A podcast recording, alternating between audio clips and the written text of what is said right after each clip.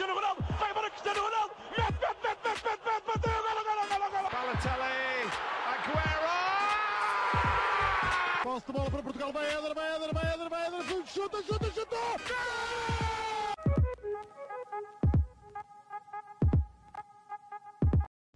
Olá, sejam muito bem-vindos a mais um episódio do podcast dos Panencas. Estou acompanhado do habitual Miguel Rocha e hoje vamos falar de um tema que, enfim, é muito próximo do Miguel, dos Miguéis que estão aqui e, e já vou apresentar o convidado. Vamos falar sobre a época do Futebol Clube do Porto e para tal trouxemos Miguel Pereira, que já tinha vindo cá falar, mas sobre o futebol brilhante de Fernando Santos. Portanto, Miguel, como estás? Estou bastante melhor agora a falar do Porto do que a falar da, da seleção do engenheiro e, e, precisamente antes daquele europeu tão uh, ilusionante e fascinante, futbolisticamente falando. E, e, sobretudo com vontade de falar convosco, porque já vocês sabem que eu vos acompanho desde, desde o início praticamente e, e é ouvir-vos e, e, debater com, com este flow positivo e sobretudo se é para falar sobre esta excelente temporada do Porto até agora. Pronto, estavas a ir muito bem até à parte do excelente temporada do Porto. Mas muito obrigado pelos elogios. Portanto, é isso mesmo. Eu hoje vou estar aqui como um elemento a mais, digamos assim. Porque vamos falar sobre a época do Porto e posso já começar por perguntar ao Miguel, convidado, uh, o balanço da época até agora, o que é que estás a achar da época até agora?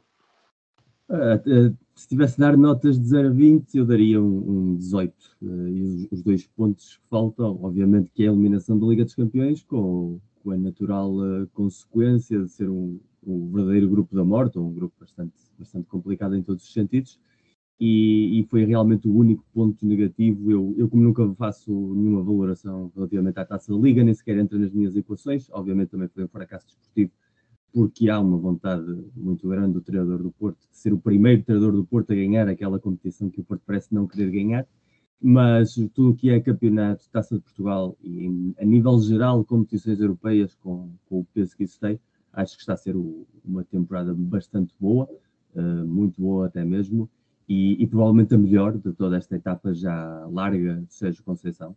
Uh, não sei se é mais meritória, porque a primeira teve essa, essa característica de fazer magia com, com pouca coisa, Aqui é a consolidação de um trabalho sustentado e uma mudança até de paradigma do que tínhamos vindo a ver nos últimos três anos, mas sobretudo é uma temporada consistente, os resultados estão, estão aí a demonstrá-lo, mas também tem muitos desafios ainda pela frente, faltam mais de dois meses ainda de competições e, e há muitas perguntas sobre o que é que pode ser o Porto nestes 10, 15 jogos que faltam até, até ao final da época, como mínimo.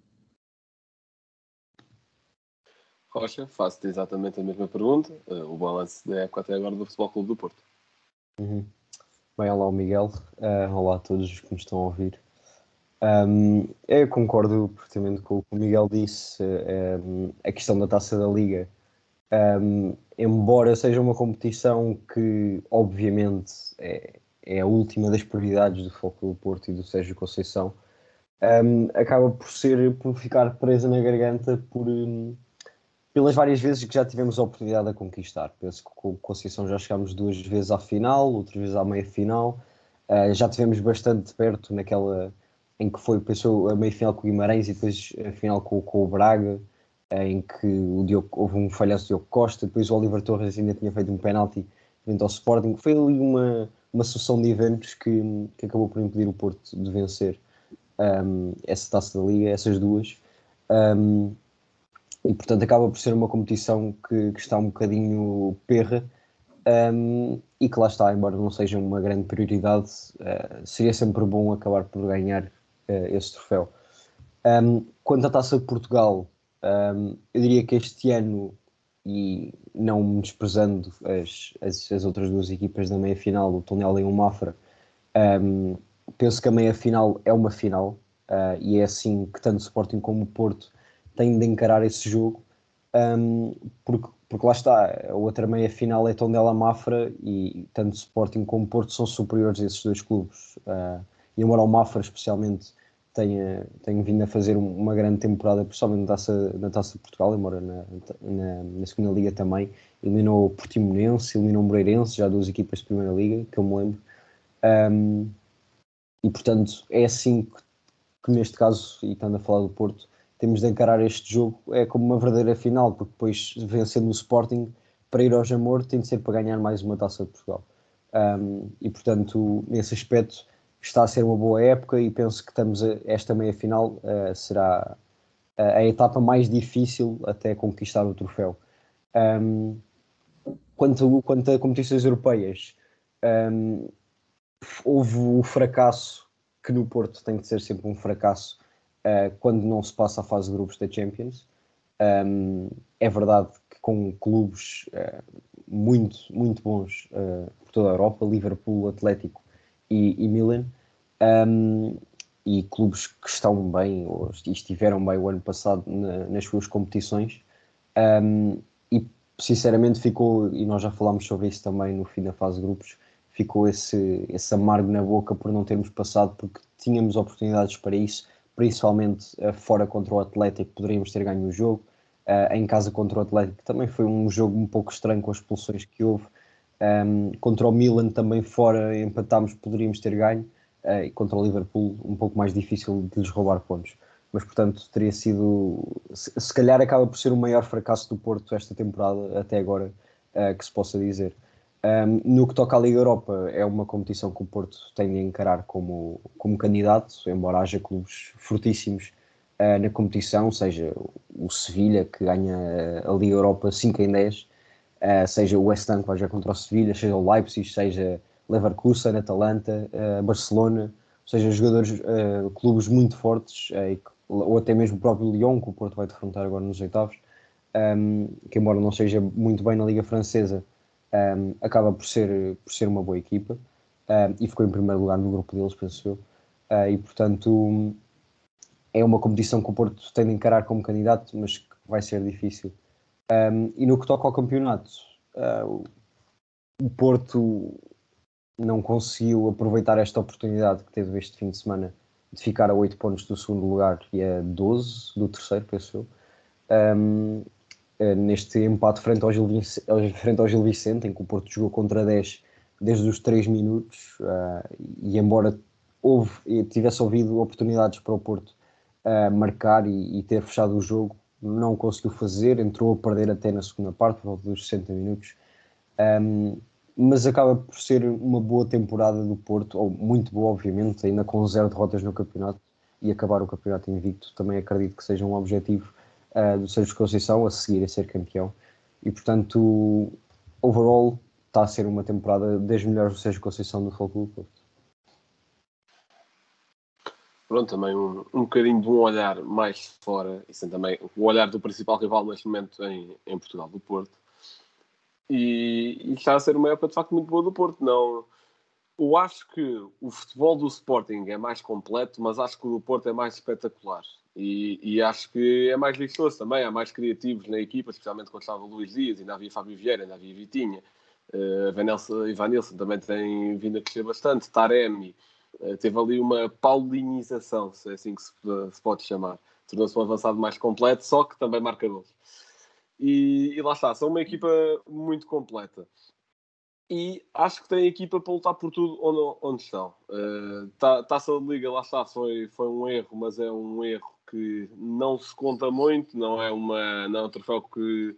Acho que só o Conceição deve ser o, o portista que mais valoriza este troféu, porque de resto, tanto como direção como adeptos, é pá, ganhar ou não ganhar, preferimos sempre ganhar, mas se não ganharmos, uh, é menos que, obviamente, houvesse assim uma crise, resultado geral uh, é, seria diferente, mas não há. Taça Portugal, uma final a duas mãos, praticamente, faz lembrar aquelas antigas, onde as finais eram uma na casa de um e outra na casa do outro. Mas, obviamente, lá está, não respeitando Tondela e Mafra, também tem as suas ambições e também tem o seu belo futebol, especialmente o Mafra, apesar de estar na segunda liga. E mas lá está, acho que o, o cartaz mesmo nem é tanta final, é esta meia final que vai começar agora na quarta-feira, que eu vou estar no estádio para puxar pelo melhor, obviamente. E uh, vamos ver também como é que corre isso. Em relação à Liga Europa e ao campeonato, eu acho que à medida que o Porto for avançando na Liga Europa, ela vai se tornando cada vez mais um objetivo. E eu acho que o Porto vai conseguir ultrapassar o Lyon e a partir daí, dependendo também do que diz o sorteio, eh, por exemplo, acho que o Barcelona nesta fase o Porto não passaria, mas também depende muito do momento, depende muito do sorteio, obviamente. E acho que quanto mais o Porto for avançando na Liga Europa, mais complicado se torna o campeonato. Eu acredito que o campeonato está fechado, porque não vejo o Sporting tão decisivo nos momentos em que tem de decidir como o ano passado. Então, vejo aqui muita culpa própria também. E lá está, também vejo um Porto em que lá está, ainda não, não perdeu neste campeonato, portanto também está numa, está numa muito boa fase. Mas acredito que esta questão de equilibrar campeonato e Liga Europa, por muito se vá rodando o plantel, pode tornar-se aqui uma espécie de maçã envenenada, como já aconteceu a alguns clubes portugueses no passado. O exemplo mais recente que eu agora me lembro é aquele ano de 2013, se não me engano, do Benfica, que chega à final da Liga Europa, perde o campeonato para o Porto com o gol do Kelvin, se calhar 2012, agora não, não estou a lembrar do ano. E, e isso lá está, é, 13? Ok. E lá está, é sempre bom ter boas campanhas europeias e o Porto tem conseguido conjugar muito bem as campanhas europeias com bons desempenhos no campeonato, tal como tem vindo fazendo nos últimos 2, 3, 4 anos. Uh, pronto, uma época ou outra de exceção, mas a regra é essa. Mas acho que este ano acho que as coisas estão, estão um bocadinho diferentes, não sei porquê. Tenho, tenho essa sensação. Mas agora passando também para, para a Liga Europa, Rocha, se achas que o Porto é candidato e se achas que esta questão de estar a lutar por duas competições ao mesmo tempo pode vir a atrapalhar. Bem, eu acho que, como tu disseste, uh, e o, o, Sérgio Conceição impõe isso muito bem, uh, a questão da competitividade interna e os jogadores estarem sempre ao seu mais alto nível para conseguirem disputar todas as competições. Uh, o Porto já teve vários períodos nestes, nestes quatro anos de Sérgio Conceição em que jogava de, de três em três dias e, portanto, isso não vai ser uma novidade uh, para estes jogadores, até porque já o fizeram na semana passada, ou melhor, nas, nas últimas duas semanas, em que jogamos com, com o Lazio nas duas semanas seguidas. Um, e, portanto, isso acredito que, que não possa ser uma desculpa, embora o Porto um, tenha alguns jogadores que não estão nas suas uh, melhores condições físicas, uh, alguns jogadores expulsos também, como foi o caso do Gruitch no, na última, no, no, último jogo contra a Lazio, uh, mas por exemplo o Manafata lesionado, o Pep vai estando várias vezes lesionado, um, nesse caso para o central Marcano também está muitas vezes tocado, Ruben Semedo ainda não está em forma, um, Uh, Bruno Costa também estava lesionado, não, não foi a jogo contra, contra, o Gil Vicente. O João Mário supostamente também estava tocado, pelo que o Conceição tinha dito. Uh, portanto, há vários jogadores que, que não estão no seu, no, no seu máximo um, e, portanto, para esses jogadores, isso sim uh, pode, pode fazer alguma diferença, nem que seja no, no tempo de recuperação.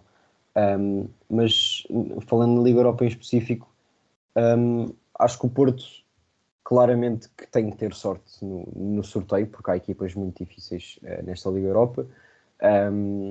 E, e, eu acredito que, olhando para todas as equipas, não há uma equipa que eu olhe e diga, ok, por esta o Porto não consegue passar. Um, há várias, como disse há bocado, seja o caso do, do Sevilha, do West Ham, do Leipzig, do Leverkusen, da Atalanta, do Barcelona, uh, que se olha e diz, ok, se o Porto defrontar estas equipas vai ser uma, eliminatória bastante complicada, um, mas ainda assim acredito sinceramente que o Porto uh, pode acabar por vencer um, a Liga Europa.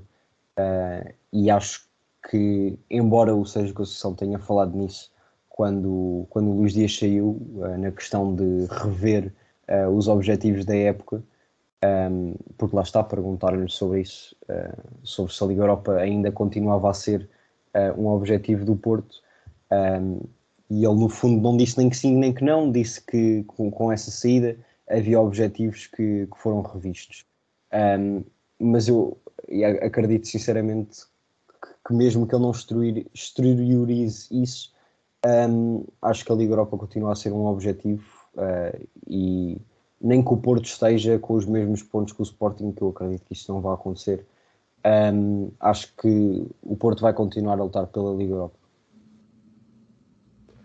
Bem, Rocha, o que eu vou dizer não é gozar, mas eu juro que já não me lembrava da existência do Marcano. Mas pronto. Uh, Miguel, exatamente a mesma pergunta: se o Porto é candidato à Liga Europa e se esta participação nas duas competições e estar a ganhar nas duas pode, pode complicar a vida uma à outra.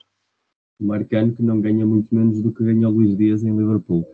Ele seguramente, o, o contabilista do Porto ainda se lembra de que ele existe, isso seguramente. Uh, em relação às competições e a prioridade, eu acho que a prioridade é clara, campeonato primeiro, taça segundo, Liga Europa terceiro, porque é uma questão de factibilidade.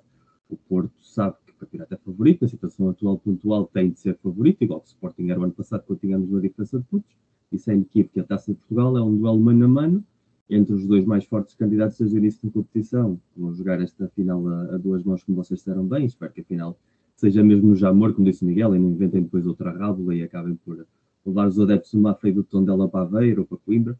Não faz muito sentido quando tem essa possibilidade histórica de ir ao Jamor, seja contra o Porto, seja contra o Sporting. E num duelo mano a mano entre Porto e Sporting é, é moeda ao ar, tudo pode acontecer. Eu acho sempre que é um 51-49 para o Porto, mas uh, a coisa é sempre mais a perspectiva do adepto do que a perspectiva pragmática, como se tem visto até os últimos jogos, sobretudo para o campeonato dos últimos dois, três anos. Portanto, a partir daí, essas são as competições factíveis em que o Porto tem uma obrigação clara de querer ganhar e, e de as ganhar. As competições europeias, nenhum clube português tem a obrigação de as ganhar, a não ser que de repente o Porto, o Benfica, o Sporting caíssem na, na Conference League que é a única competição onde seríamos sempre máximos favoritos, tendo em conta o resto do cartel de equipas que lá estão. Porque a Europa League é cada vez mais uma competição mais prestigiada, o acesso direto à Liga dos Campeões mudou a perspectiva de muitos países e de muitos clubes que olhavam para aquela competição. Na época em que o Benfica foi a duas finais seguidas, havia claramente equipas que chegavam aos quartos de final e diretamente deixavam de competir, porque não lhes interessava uh, e muitas passavam sequer a fase de grupos com os jogadores da, da equipa de reservas, eh, sub-23 e, e, jogadores pouco rodados, porque aquilo era mais um problema de calendário do que uma coisa prática. Hoje, tendo em conta como vão os diferentes campeonatos nacionais, a Europa League pode ser uma porta de acesso muito importante à Champions League. E basta ver, por exemplo, no caso de Itália, da Atalanta, tem tido presença constante na Champions e que pode encontrar na Europa League essa porta, já que este ano as contas da, da Série A estão mais complicadas. Uh, o próprio Barcelona que ainda está naquela fase ascendente do, do projeto Xavi, mas ainda não tem claro que está nos quatro primeiros do Campeonato Espanhol uh, e também pode ter sempre essa porta aberta via Europa League, e mais o Xavi sendo um treinador novo, vai querer ganhar títulos depressa para demonstrar uh, que, que, o pedigree que, que, tem a nível teórico se aplica a nível prático, e apesar de que para um Barcelona Europa League é um título menor, como é óbvio, para Xavi não deve ser como treinador, e isso joga muito a seu favor nesse sentido.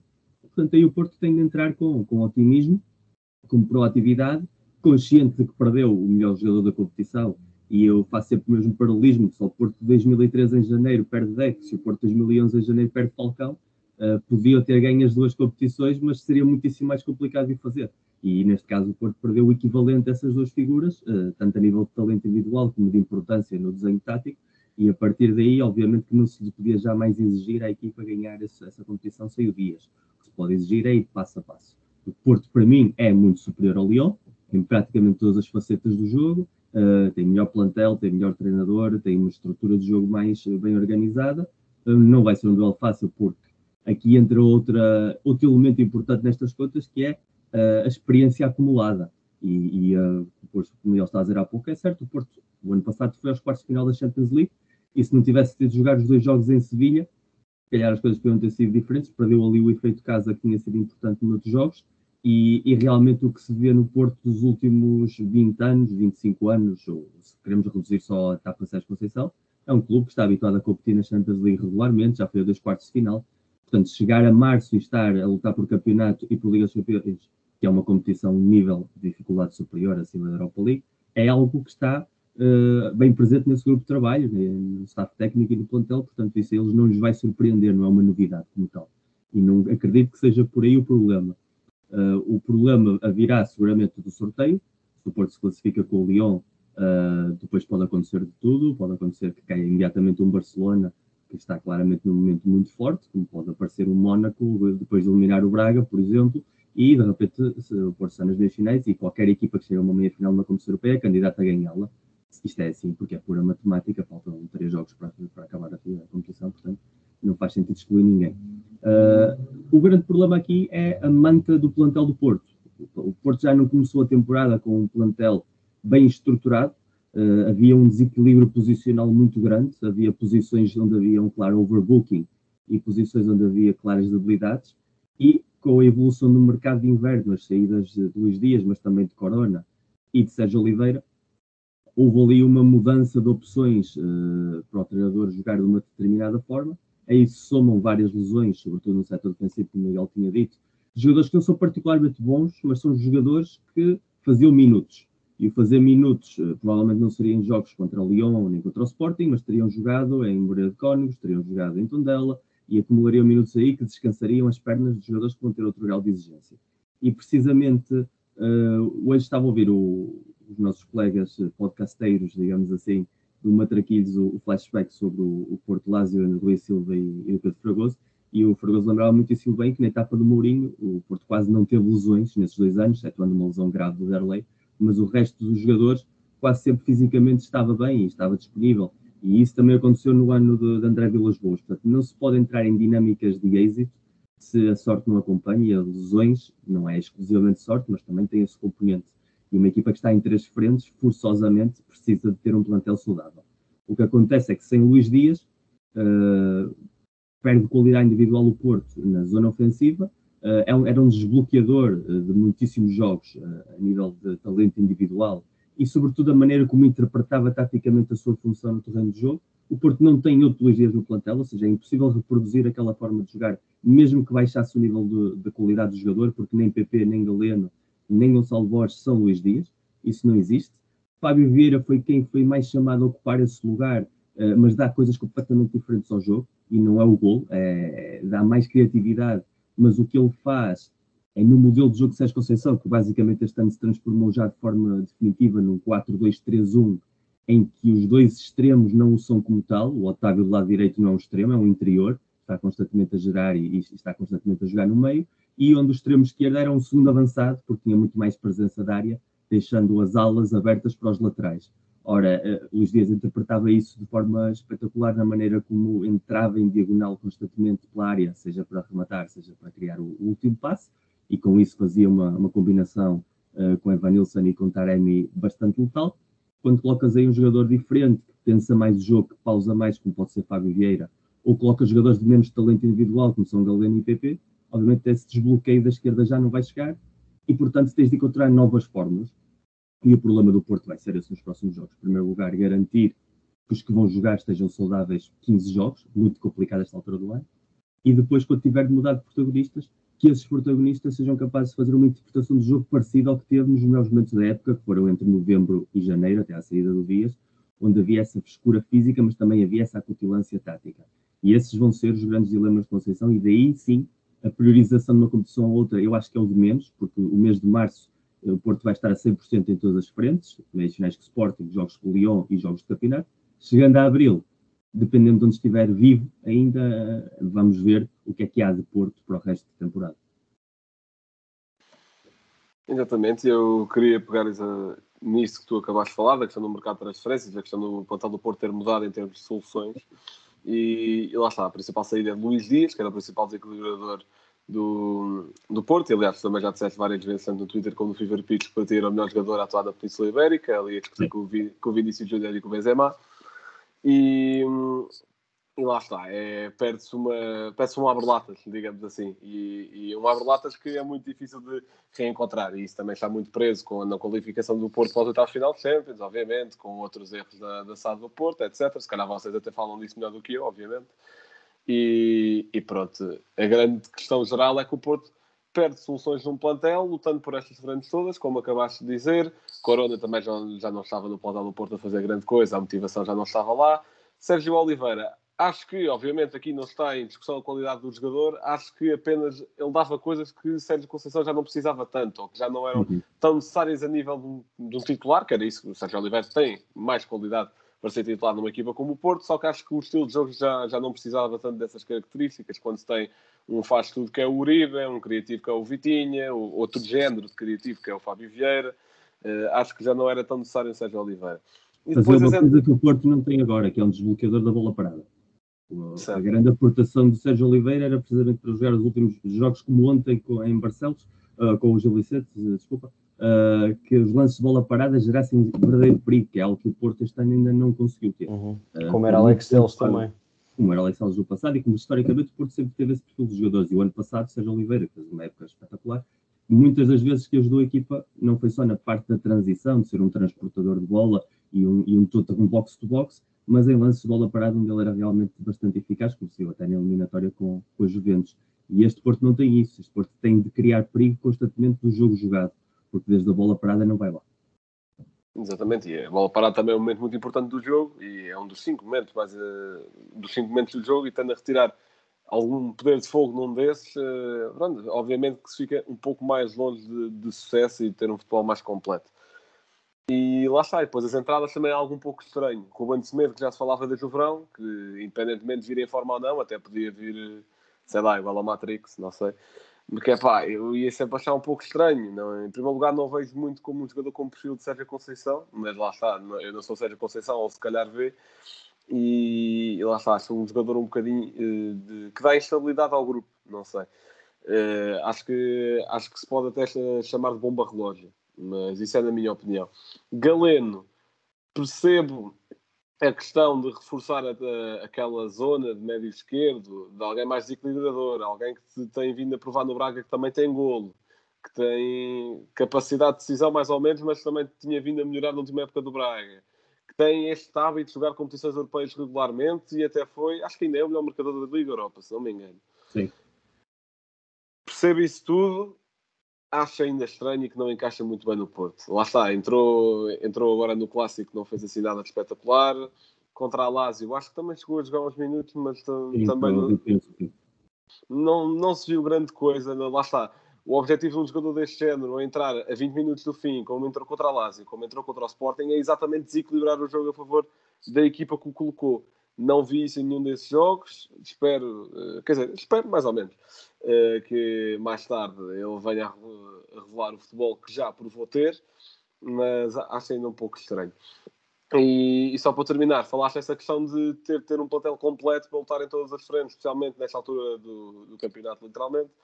E nestes últimos 15 jogos é, é bom que essa, que essa saúde física do, do plantel do Porto se mantenha intacta, especialmente porque, para além de todas as competições que os jogadores ainda vão ter de jogar com o clube, ainda em março há seleções, sendo que para a seleção portuguesa há um momento muito importante, é um momento que vai exigir eh, eh, muita intensidade e um alto espírito competitivo e que também, obviamente, pode influenciar as coisas, eh, mas lá está, isso tanto para o Porto como para o Sporting, ambos vão ter convocados, obviamente, eh, mas para os restantes candidatos à Liga Europa também depende um pouco dos plantéis. E acho que isso também pode vir a ter um papel preponderante. Rocha, o que é que achas dessa questão do mercado de transferências do Porto e do tamanho do plantel neste momento? Uh, bem, uh, o, o plantel do Porto tem, tem vários problemas, uh, e pegando, obviamente, no que é o maior deles e que vocês já falaram, que foi provocada pela saída de Luís Dias, um, mas que não seria tão notada se ao mesmo tempo houvesse um melhor lateral esquerdo. Um, nós temos o Zaido desde o início da época, contratámos o Vendel uh, mesmo no fim do mercado e que na minha opinião é uma contratação falhada porque o, o Vendel não acrescenta muito ao jogo. É um jogador muito intempestivo uh, falha uh, muitas vezes em, em questões fulcrais um, e portanto eu acredito que, que não seja o jogador indicado para o, para o Porto e, e isso vê-se precisamente pelo Zaido continuar a ser titular na maior parte dos jogos, embora ele teve suspenso não sei quantos na, na Champions, uh, ou melhor, na, teve na, nos dois jogos contra a Lazio, pela expulsão frente ao, ao Atlético. Um, mas começando logo aí por esse lado esquerdo, um, sem, sem Luís Dias, o que tem acontecido, uh, especialmente nestes últimos dois, frente à Lazio e agora frente ao Gil Vicente, uh, é uma falta de criatividade uh, na frente esquerda e não haver um jogador que vá até a linha de fundo como fazia Luís Dias, em que pegava na bola e passava por dois ou três e chegava à linha de fundo e tinha a possibilidade tanto de rematar como cruzar atrasado ou para o segundo posto, o que fosse, ele tirava alguma coisa uh, desse tipo de lances. E neste momento nós não temos um jogador assim. O, o Zaidu ainda ontem, Sérgio Conceição passou-se com ele por ele ter o corredor esquerdo totalmente aberto um, e fazerem um passo do outro lado do campo e ele voltar a, bola, a pôr a bola para o meio campo quando poderia perfeitamente arrancar pela, pela ala. Um, não o fez porque não tem essa confiança e também não se pode pedir mais ao Zaidu para fazer isso, porque digamos que a técnica também não é o seu forte e obviamente que ele no 1 para 1 não tem nada a ver com, com o Luís Dias, obviamente, mas com outro extremo qualquer. Um, e eu sinceramente achava que o Galeno, embora soubesse que eram jogadores diferentes, achava que ia pegar mais uh, nesse aspecto do 1 para 1, colado à ala, como fazia Luís Dias, embora de uma forma diferente. Um, o Galeno é um jogador com menos intensidade que o Luís Dias, ainda assim, um, acaba por ir demasiado para o meio, na minha opinião, ontem no jogo contra o Gil Vicente, ele entrou e saiu no jogo, entrou à, à meia hora e saiu aos 70 minutos, ou o que foi. Uh, portanto, uh, acaba por ser, e depois o Conceição disse que foi por uma questão de interpretação. Um, agora não, não, sei se do Sérgio Conceição do jogo ou do Galeno do que o Conceição pediu. Um, pois é o mais provável. Um, e portanto, acho que acaba por ser um jogador que ainda não engatou uh, e que, pronto, é verdade é que o Luís Dias, quando chegou ao Porto, também não era titular e, obviamente, já se via nele uma, uma capacidade completamente diferente do, dos colegas, mas acabou, não, não engatou logo, portanto, uh, daremos essa oportunidade, obviamente, ao Galeno um, de, de fazer mais do que fazia no Braga, porque também é para isso que ele é contratado, não é para fazer o mesmo do que faz, fez no clube uh, de onde veio. Uh, portanto, eu acho que esse corredor esquerdo acaba por ser dos maiores problemas do Porto, seja uh, na defesa, seja no ataque. Um, e isso viu-se muito, especialmente no jogo contra o Sporting, que eu até falei, uh, disse aqui. Um, para além de terem anulado o Vitinha, conseguiram totalmente tirar todo o proveito do lado esquerdo do Porto, do lado direito do Sporting, principalmente com, com o Porro. Um, e que é o que a maior parte das equipas vão acabar por fazer, porque claramente é o corredor mais fraco uh, que, so, que, é apenas compensado pela questão um, da intensidade que os jogadores do meio campo e do ataque têm, porque o Taremi acaba por cair muitas vezes na esquerda, tanto Vitinha como Uribe às vezes vão, precisar, vão pressionar na esquerda, Fábio Vieira quando joga também, um, e portanto apenas é compensado por esse tipo de jogadores. Um, eu sinceramente estou a gostar cada vez mais de PP, uh, e acredito que vai ser um jogador cada vez mais importante. Um, sinceramente, uh, acho que está a passar um pouco à frente do Conceição uh, e acabou por ser assim já desde o início da época. E acho que se Galeno não engatar, PP, como tem nada a jogar mais à direita, acho que o Gonçalo Borges pode acabar por ser cada vez mais opção, uh, pelo menos ir para o banco no, nos próximos jogos, se, se assim o jogo o pedir. Um, o, o, Gonçalo Borges acho que ainda tem de melhorar bastante uh, a tomada de decisão. É um jogador que ainda um, é muito agarrado à bola uh, e isso é do, dos seus maiores, das suas maiores falhas. Um, acredito que será um pouco diferente também jogando na equipa A do que na equipa B. Isto estou a falar dos jogos que ele faz na equipa B. Um, e portanto acredito que ele passando para a equipa A possa passar a, a melhorar esse, esse seu aspecto. Um, e depois, falando de, das outras posições, acredito mais, a não ser. Acredito que estão mais equilibradas. Penso que, e já tinha dito isto, que temos o melhor meio, eh, meio campo do campeonato.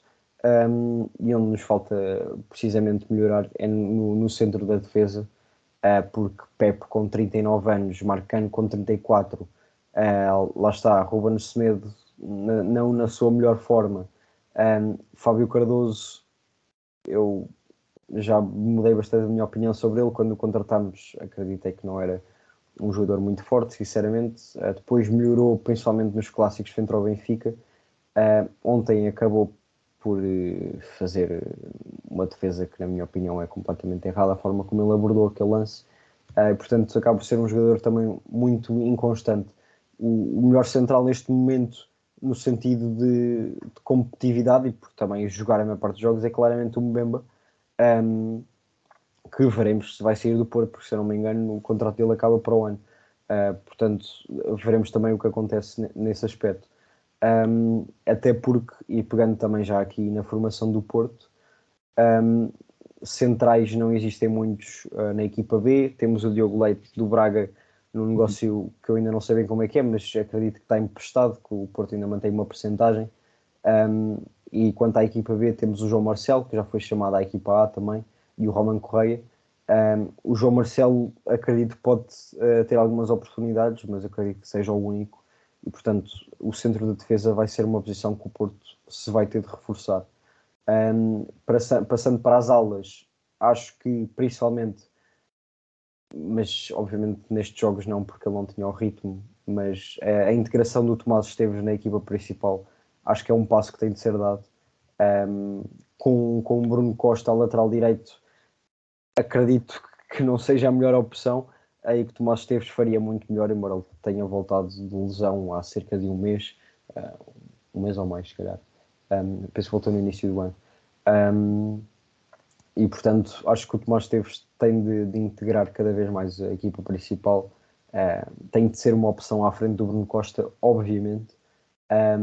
O João Mário, ainda assim, acaba por ser, obviamente, o titular. Uh, Manafá está lesionado, portanto, ainda mais uh, a necessidade de termos outro lateral direito. Na esquerda, Zaidu e, e, e Vendel são os dois, obviamente, uh, titulares, embora nenhum deles pensou que tenha a capacidade para o ser, uh, como foi o, o, antecessor deles, Alex Teles. Um, e na equipa B temos João Mendes, que também já se estreou pela equipa principal do Porto, um, mas que ainda assim acredito que não venha a ser um titularíssimo uh, nos próximos anos. Uh, no meio campo, uh, acredito que seja também onde estão os nossos maiores talentos, seja com o Vasco Souza ou com o Bernardo Folha, que já teve ontem no banco.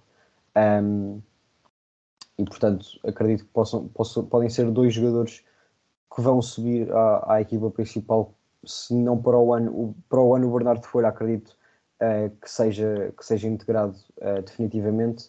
Um, o Vasco Souza um pouco mais difícil, é um ano mais novo, mas acredito que vai ter cada vez uh, mais essas presenças. Veremos também para o ano voltam Romário Baró e Rodrigo Valente, que, que estão no Estoril.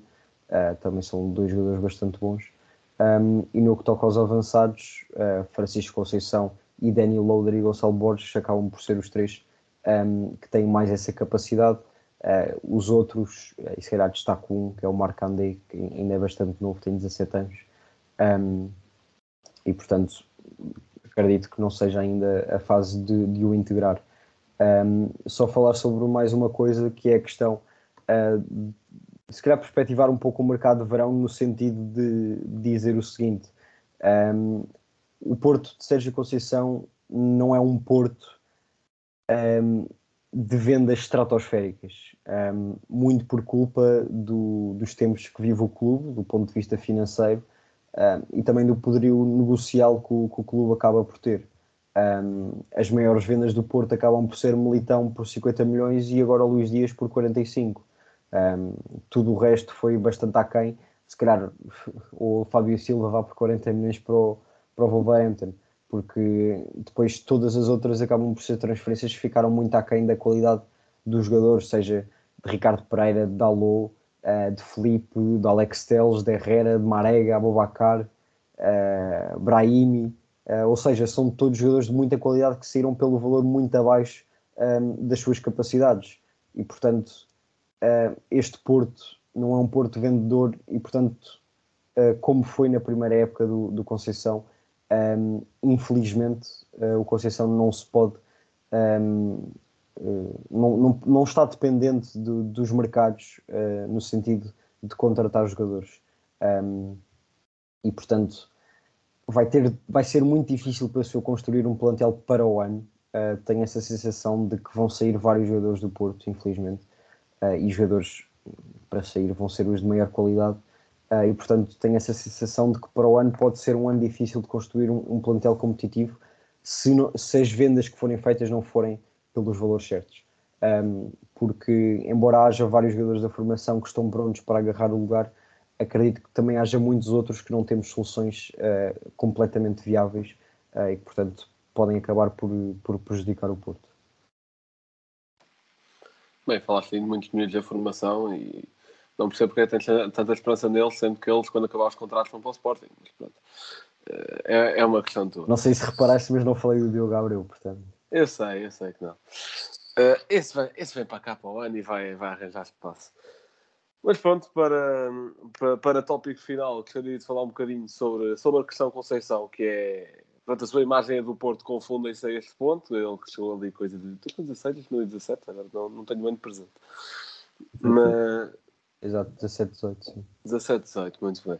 E que, que, agora a imagem tanto do treinador como do clube confundem-se. Ele que se destaca mais, obviamente, pelo bom trabalho, mas que às vezes também teve ali uma ou duas épocas que desiludiu um pouco. Aliás, chegou mesmo a, a pôr o lugar à disposição uma ou duas vezes. Uh, pelo menos aquela que tenho mais na cabeça é, é após a final da Taça de Liga contra o Braga, a perdida.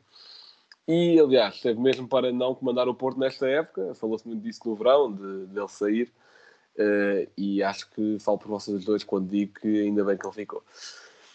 Mas, no fundo, o que eu queria dizer era um bocadinho do balanço do, da competitividade e dos títulos que o Sérgio Conceição deu ao Futebol Clube Porto até agora e se acham que ele se vai manter para a próxima época. Miguel, convidado.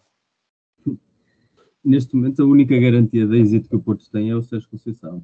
Mais ou menos tudo aquilo que o Miguel estava a elencar da, da situação do plantel uh, tem um responsável que é, é o presidente do Futebol Clube Porto, a, toda essa gestão eh, danosa, digamos assim, dos últimos anos, a permitir que uma série de jogadores de, com o mercado saíssem a custo zero, uh, erros sucessivos em, em corporações, sobretudo em negócios difíceis de entender e explicar desde um ponto de vista desportivo, e uh, ao mesmo tempo um aproveitamento da formação apenas com, com uma intenção económica. Tudo isso tem sido um processo constante, recorrente e eu diria sem fim à vista de desvalorização do que é o Porto como entidade desportiva competitiva. O outro lado que equilibra a balança tem sido o espírito competitivo inato que o próprio Sérgio Conceição tem.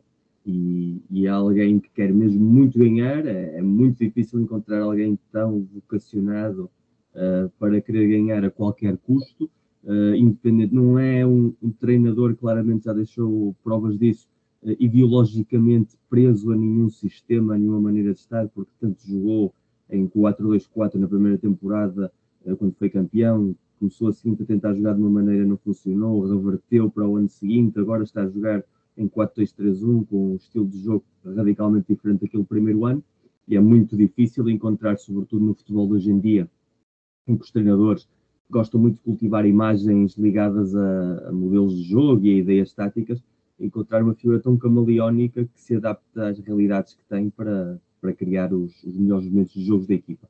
Tudo porque o objetivo dele é, é claramente a vitória. E esse equilíbrio que ele oferece à, à, instituição e à estrutura, essa confiança que ele dá aos adeptos de que saibam que a equipa vai ser competitiva em campo, mesmo com todas as tropelias que são feitas nas costas, uh, é aquilo que mantém o Porto na situação em que está agora e não ligado a uma, uma máquina de oxigênio, que era o que estaria qualquer clube que tivesse perdido um Luís Dias em janeiro, uh, podia já estar em estado de autêntica paranoia, uh, que tenha, tivesse perdido vários titulares e podemos fazer um 11 quase titulares que saíram a custo zero desde 2017 até agora e seria um 11 bastante competitivo. Ou então, como disse o Miguel bem, jogadores que saíram não custo zero, mas praticamente com, com essas características, o próprio Corona, ou seja, Oliveira seguramente sair no final do ano, também nunca será pelos mesmos valores que alguma vez se podiam pensar há, há um ano atrás, por exemplo. Portanto, essa, essa desvalorização é compensada por ele e, portanto, para o Porto é importante que ele siga. Uh, obviamente que Sérgio Conceição também já demonstrou ter um caráter uh, fora do normal, uh, não é um treinador fácil de manejar. Ele sabe que, que, para os adeptos do Porto, para a instituição, é uma figura mais do que consensual, glorificada até, por muita parte dos adeptos, com gratidão pelo título de 2017-18 e também pela calma que trouxe um, uma dinâmica quase canibal do Porto em relação aos treinadores das, dos períodos anteriores. Vitor Costa, que era conhecido por acertar constantemente nos treinadores, depois da saída uh, antes de tempo, diria eu, de Vitor Pereira, entrou numa dinâmica em que não, não pareceu acertar com nenhuma das opções que fez. Isso acho que devolveu um pouco essa calma, provavelmente desde os tempos de Josualdo Ferreira não existia. Ele acaba de superar o Arthur Jorge como segundo treinador com mais jogos oficiais com o Porto, são palavras maiores na história do clube. O próprio Sérgio Conceição gosta disso, gosta de se sentir importante na história da instituição, uh, tem um, um afeto genuíno e, portanto, vai querer cimentar, vai querer aproximar-se dos números do Pedroto, em número de, de, jogos ganhos, em número de títulos, em número de referências. Portanto, eu acho muito improvável que ele saia. Porquê? Porque realmente Sérgio Conceição uh, é um treinador que tem um mercado muito concreto, que é a Itália. Uh, o seu estilo de jogo, a sua maneira de viver o futebol uh, não estando intimamente ligado à carteira Mendes, que é quem coloca treinadores com, com maior facilidade, a Espanha encaixa menos. Na Premier League poderia encaixar pelaquela questão da intensidade, mas ao mesmo tempo o perfil mais belicoso choca muito com a cultura desportiva, de sportsmanship que os, que os ingleses fomentam. Uh, o futebol alemão é pouco proclive a importar treinadores de fora, de culturas uh, diferentes. Portanto, Itália, onde ele tem uma história como jogador, onde ele tem relação com, com dois clubes históricos, mas o mercado italiano, tal como o mercado português, vive em permanente crise, não há capacidade também de projetos muito atrativos financeiramente que lhe deem uma carta branca em que ele possa investir à vontade e criar uma estrutura ganhadora desde zero. Portanto, ele sabe se for para a Itália, vai para fazer no fundo o que ele está a fazer aqui, que é fazer omeletes com poucos ovos, uh, mas num contexto menos positivo para ele, ou seja, com um grau de pressão muito maior, com menos margem de erro, e, e portanto, eu acho que ele mais tarde ou mais cedo irá para a Série A, mas dificilmente será por, por vontade própria de acabar um ciclo, salvo, e aí vou pôr a exceção, se ele este ano ganhar uh, uma competição europeia e o campeonato e a taça e, e fechar uh, o ano com esse triplete histórico, que então aí já o colocaria de forma definitiva num patamar uh, gigantesco da história do futebol português e do futebol do Porto em concreto, e então a partir daí podia sentir-se, digamos, libertado dessa responsabilidade de ser treinador do Porto na, nas etapas seguintes. Agora, em relação ao que dizia também o Miguel, estar Sérgio Conceição também marca o que é que pode ser o Porto da próxima época a nível de plantel. As saídas que, que vão ser inevitáveis, porque se o Porto é forçado a vender em janeiro porque não tem cash flow o seu melhor jogador a preço de saldo, naturalmente quando chegar o mercado de verão, essas vendas vão se voltar a repetir e cada vez há menos ativos no plantel que possam sair em, em números importantes, portanto isso significaria ficar uh, com algumas garantias. Eh, e eu acho que, por exemplo, a incorporação do Rubens Semedo já vem nesse sentido. O Rubens Semedo não vem para jogar agora, vem, uh, está numa espécie de, de período de casting, uh, que é só a Associação quer vê-lo, quer ver como é que ele interage com o grupo, quer ver se todo aquele lado problemático do Rubens Semedo pode ser trabalhado uh, para transformar Rubens Semedo naquilo que ele tem o potencial para ser, que é uma espécie de Van Dijk português, um jogador com uma presença física importante, que, que ajuda a jogar com uma linha defensiva mais subida, aquele jogador que provavelmente Vitinha precisaria ter atrás, porque Vitinha que é um médio de, de condução, sobretudo, e que gosta de se mexer, muitas vezes tem perdas de bola que obrigam a que o central que esteja a cobrir a zona tenha um, uma reação rápida. Isso com jogadores de 37, 38 anos, como o Pepe ou Marcano, é quase impossível. Com um jogador fisicamente possante e com uma boa presença de espaço, como o vencimento pode ser mais fácil e factível.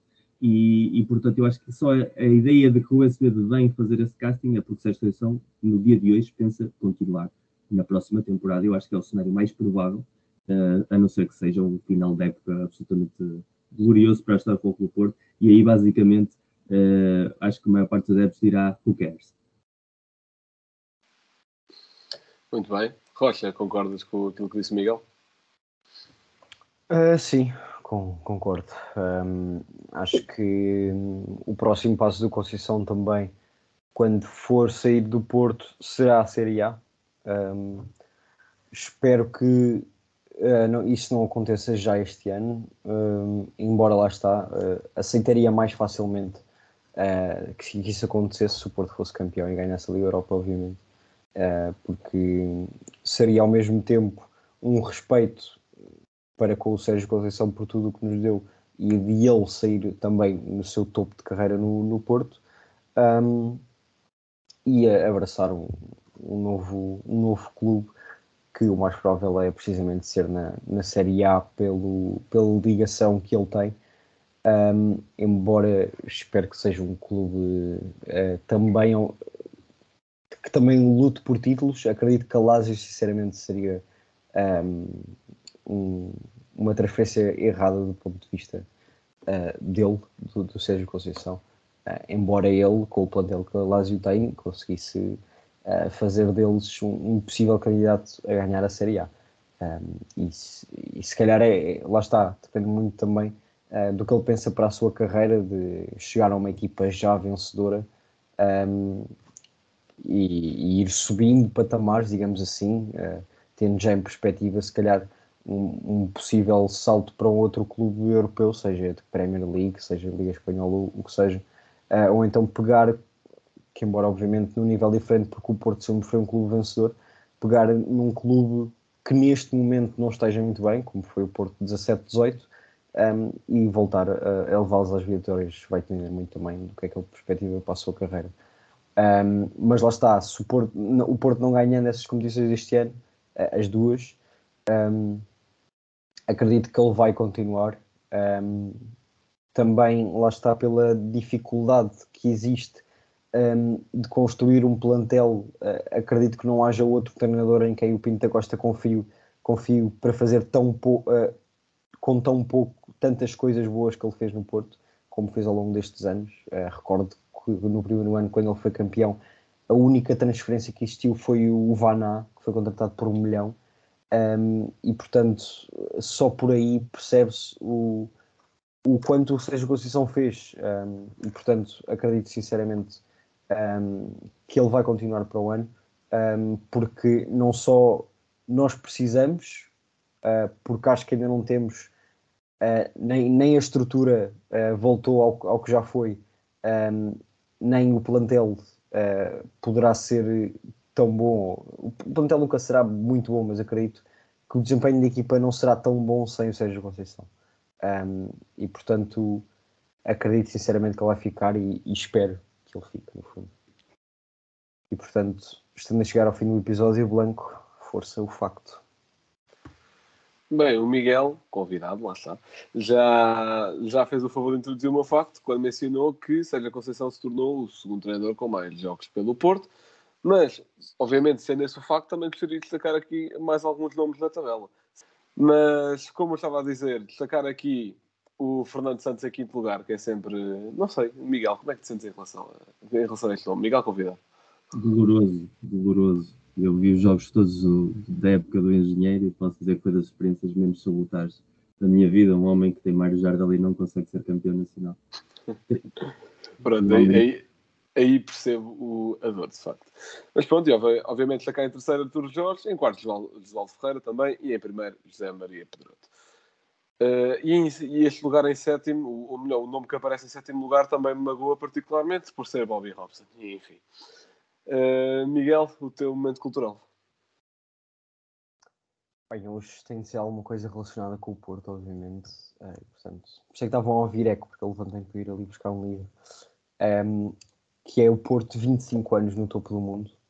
Um, ehm, basicamente é, são as histórias desde 87 até 2012, ou seja, enquadra todas as vitórias europeias do Porto e mundiais. Um, ehm, e portanto, yeah, é essa a minha recomendação. Não é para eu estar lá também, pois não. É? Aí é, também estás no livro? É, Porto Lado. Ah, muito bem, muito bem. Nem faz o trabalho de casa, Rocha. Mas pronto. Chegamos aqui ao, ao final do episódio. Agradecer a presença do Miguel e se quiseres divulgar algum projeto que tenhas por aí ou apenas mandar o Varela ou o João Gonçalves para algum sítio, não sei. não, isso eu mando-lhes diretamente quando estou com eles. É, tem mais piada, pelo menos porque posso ver a cara do Varela. não, é simplesmente da minha parte agradecer o vosso convite, não só por falar do Porto, mas por falarmos de futebol. Uh, em relação ao livro que o, que o, Miguel mencionava, na altura foi coordenado pelo João Nuno Coelho, que também depois foi o editor de Noites Europeias e Sonhos Dourados que eu publiquei cá. É um livro muito bonito, porque é um livro muito diferente daquilo que se costuma produzir em Portugal, que é um livro com sentimento de adepto. Foram, eh, são textos escritos por uh, eh, 25 jogos de 25 adeptos, entre aspas, conhecidos, ligados ao Porto. cada um a falar do seu jogo favorito nesse, nesse período de tempo que mediava os 25 anos que se celebravam Viena e eu acho que falta essa literatura. Eu sou escritor, portanto, para mim falta sempre literatura, mas em Portugal falta essa cultura de livros de adeptos sobre os clubes, dessa ligação de histórias sobre, sobre os nossos clubes. Uh, eu, por exemplo, há muito tempo estou metido num projeto que ainda não viu a luz, que era um pouco replicar aquilo que Jonathan Wilson fez em Inglaterra, que o Anatomy of, que é uma sequência de livros que tem o Anatomy of Liverpool, Manchester United e England, que é selecionar 10 jogos históricos de um clube e um pouco contar a história desse clube através desses 10 jogos. Uh, falta isso, Portugal e Porto Benfica Sporting têm jogos mais suficientes para, para que isso funcione bastante bem. Uh, falta ouvir a voz dos adeptos desde uma perspectiva emocional, como o Nick Hornby fazia também no, no Fever Pitch, e sempre que houver pequenos livros assim como o Porto 25, ou como pode, ou por exemplo os livros que João Gonçalves escrevia quando o Benfica uh, ganhava campeonatos e, e que também estavam, estão editados e, e por um adepto benfiquista imagino que seja emocionante ler e partilhar essas, essas experiências, essas vivências, acho que é sempre importante dar essa voz. E da mesma maneira que, que eu sempre digo que o podcast abriu uma porta muito boa para muitos adeptos de futebol falarem de futebol desde uma perspectiva mais saudável, mesmo dentro das rivalidades, continua a haver um, um, mercado que é um mercado literário que chega a muito mais gente que se calhar chegam aos podcasts por limitação etária, mentalidade, e que também deveria estar eh, mais explorado do que está. Exatamente. E agora, só dizer que está mesmo aqui: Porto 4, Lásio 1, 10 de abril de 2003. Miguel Lourenço Pereira, Memórias de Granito e Chuva. Pronto, portanto ficam aí com, com esse trailer, digamos assim. depois eh, tratem, tratem de conseguir ler o livro, obviamente mais direcionado a adeptos do Porto, mas também não faz mal malta de outros clubes ler. E, e pronto. Quanto a nós, sabem nos encontrar em tudo o que seja plataforma. Estejam atentos também aos conteúdos que vamos lançando. Nesta última semana lançámos uma rubrica nova que basicamente eu falo 5, 6, 7 minutos sobre a história de um interveniente do desporto qualquer. Decidi na última semana falar sobre o Dusan Vlaovic, que eh, marcou um golo rapidíssimo na história da Liga dos Campeões, demorou 32 segundos a estrear-se, a marcar essa competição. Não sei com que regularidade vai ser aquilo, vai depender muito do tempo que eu tiver, mas pronto, vão-se mantendo atentos, no fundo. É, é, é, algo diferente do que costumamos fazer aqui, enquanto pegamos num tema, discutimos, trazemos convidados, etc.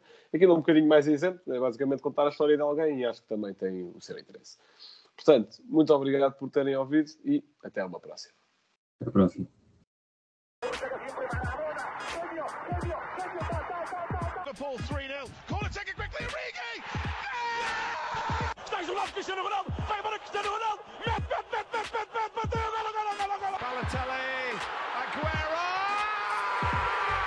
Posse de bola para Portugal. Vai Éder, vai Éder, vai Éder, vai Éder. Chuta, chuta, chuta. Gol!